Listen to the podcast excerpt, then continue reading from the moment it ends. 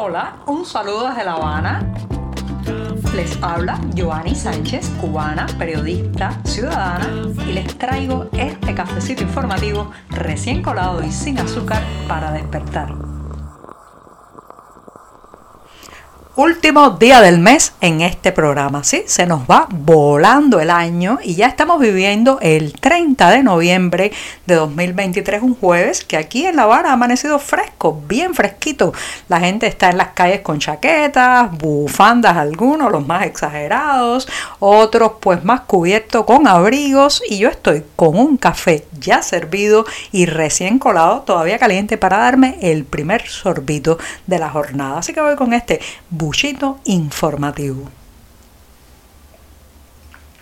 Después de este cafecito amargo, quiero decirles que cuando el oso te abraza, que cuando el Kremlin te aprieta entre sus brazos, bueno, pues no suelta. Eso parece ser que lo que está ocurriendo, al menos desde el punto de vista económico aquí en la isla, porque el empresario Boris Titov, quien es el presidente del llamado Consejo Empresarial Rusia-Cuba, que no es otra cosa, señoras y señores, que una especie de tutelaje que ha puesto Vladimir Putin eh, para que los ojos del Kremlin verifiquen, comprueben y acompañen las supuestas aperturas o reformas económicas en la isla. Bueno, pues este Titov, del que les he hablado otras veces en el programa, pues ha dicho que después de un encuentro con autoridades cubanas, incluso con el Banco Central de la isla, ha dicho que hace falta pues una digitalización más acelerada de todo el entramado financiero cubano de cara a eh, las movidas económicas de las pequeñas, de las micro, pequeñas y medianas empresas conocidas en la isla como MIPIMES. Quiere Tito que hay que acelerar ese proceso y que hay que crear incluso un servicio tributario más manejable para estas pequeñas y medianas empresas. Dijo que eh, la experiencia rusa tras la caída de la Unión Soviética, pues eh, hacía, eh, les hacía a ellos saber que hacen falta nuevas reglas en el juego económico cubano. Dice que el camino que proponemos es la introducción gradual de relaciones de mercado. Esto lo dice, señoras y señores, el funcionario de un régimen cuya transición económica de la Unión Soviética a la actual Rusia, todos conocemos que se saldó con el expolio de muchos recursos eh, sociales, del el desmantelamiento de empresas estatales que pasaron a estar en manos privadas sin que ocurriera un proceso de licitación abierta, pública, nacieron los llamados oligarcas, aquello se convirtió en la mafia económica donde algunos se apalancaron con muchísimos recursos y otros fueron lanzados a la más profunda miseria. Entonces, ¿qué lecciones puede dar Rusia? ¿Qué lecciones puede dar Vladimir Putin y este señor Titov que parece ser ya una especie de supraministro en Cuba sobre una transición económica del centralismo y la estabilidad a la privatización, a la apertura, a lo que podamos eh, llamar las leyes del mercado. No pueden dar ninguna lección que no sea conducirnos a lo que ellos tienen ahora allí, que es, ya sabemos, pues es un control político que se basa también en control económico de los amiguetes de Vladimir Putin, de las personas que el Kremlin acepta y donde la libertad económica, la libertad de competencia, la posibilidad de acceder a una licitación pública pasa por el asentimiento dócil, por aceptar las políticas, digamos, imperiales y de rapiña eh, del régimen ruso y por otras cuestiones que van desde la falta de derechos laborales de los empleados hasta los recortes de las libertades cívicas, la libertad de expresión y de asociación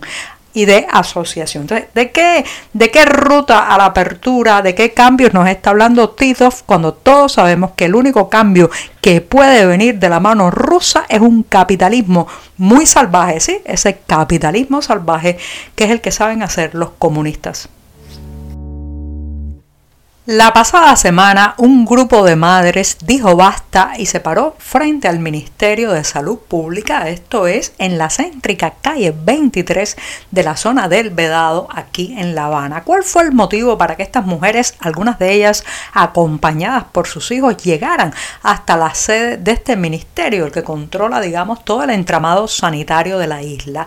La razón fue el desespero desespero, la angustia, la urgencia de encontrar un tratamiento médico para sus hijos, muchos de ellos con enfermedades raras o enfermedades crónicas, con minusvalías que exigen un tratamiento, que exigen ah, en algunas ocasiones cirugías e incluso medicamentos que no hay en el país eh, o especialistas, expertos en determinadas condiciones médicas que tampoco hay aquí en la isla. Llegaron allí, eh, protestaron, reclamaron atención médica para sus hijos eh, después de esta catarsis, digamos, de esta manifestación pacífica a las afueras del Ministerio de Salud Pública, varios activistas que los, las acompañaban fueron detenidos en ese momento. Bueno, pues después de eso, algunas han sido contactadas por las autoridades sanitarias para intentar callarles la boca y asegurarles o prometerles que sí, que se va a dar el tratamiento a sus hijos. Esto por un lado es contradictorio, porque ¿cómo es posible que en el país, en el régimen que se pavonea de una salud pública gratuita, universal, para todos en igualdad de condiciones, haya que hacer un plantón frente al ministerio, de un ministerio para poder llamar la atención sobre niños, niños en una situación bastante calamitosa de salud, niños que no encuentran ni al especialista para su caso, ni los fármacos necesarios y muchas veces ni siquiera una cama en un hospital cuando tienen una crisis médica. Entonces, ¿por qué hay que llegar a ese punto? ¿Por qué las madres tienen que alzar su voz para recibir lo que les correspondería si creyéramos a pie juntillas el discurso oficial sobre la sanidad en Cuba? Desde hacía semanas había crecido el eco de protesta por las presentaciones que iba a hacer en febrero próximo la cantante y compositora estadounidense Nora Jones aquí en Cuba. Los que rechazaban su presencia no lo hacían por algo personal, ni siquiera contra su talento musical, que es innegable, sino que señalaban el momento impropio, el contexto, digamos, adverso para venir a cantar a un país con más de mil presos políticos, un país donde la censura, donde hay tantos artistas que no se pueden presentar en los escenarios porque están en las listas negras del Ministerio de Cultura y del propio régimen. Entonces, eh, los anuncios iniciales decían que Jones iba a venir a Cuba, eh, iba a tener al menos dos conciertos en el teatro José Martí, el Teatro Martí de La Habana Vieja, y que también iba a participar en otras actividades. Estaban vendiendo incluso paquetes turísticos por miles y miles de dólares para llegar a la isla al mismo momento que la cantante y compositora estadounidense y asistir a varias de sus presentaciones y actividades. Eso, señoras y señores, está cancelado. La propia página que organizaba el evento y estaba vendiendo los tickets para las presentaciones en Cuba de Jones, bueno, pues ha cancelado esa posibilidad y ha advertido que ya el viaje no se va a hacer. Este era un viaje que era agridulce. Por un lado, el público cubano iba a poder asistir a un espectáculo de gran calidad con una compositora y artista de altísimo nivel, pero por otro lado iba a representar un lavado de rostro para el régimen cubano, se lo iba a anotar como un logro el Ministerio de Cultura y también el Partido Comunista y para colmo iba a pretender dar una imagen de normalidad que es algo muy alejado a lo que vivimos ahora en Cuba ha llegado el gran día del homenaje a una de las más importantes figuras de la música cubana. Sí, este jueves 30 de noviembre en la ciudad de Nueva York, Estados Unidos, se estará presentando un concierto en homenaje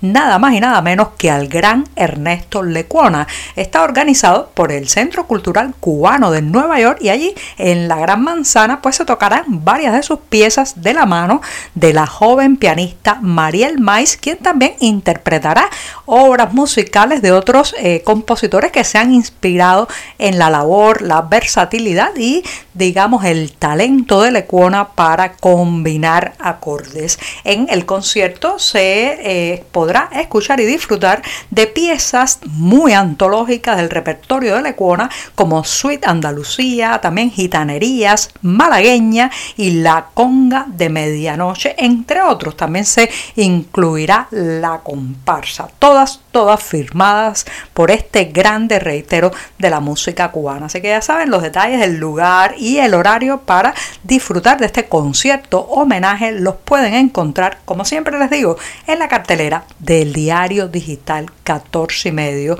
Y con esto me despido no solamente de este programa de jueves, sino de todo el mes de noviembre y los espero mañana, el último cafecito informativo de esta semana. Muchas gracias. Por hoy es todo. Te espero mañana a la misma hora. Síguenos en 14medio.com. También estamos en Facebook, Twitter, Instagram y en tu WhatsApp. No olvides, claro está, compartir nuestro cafecito informativo con tus amigos.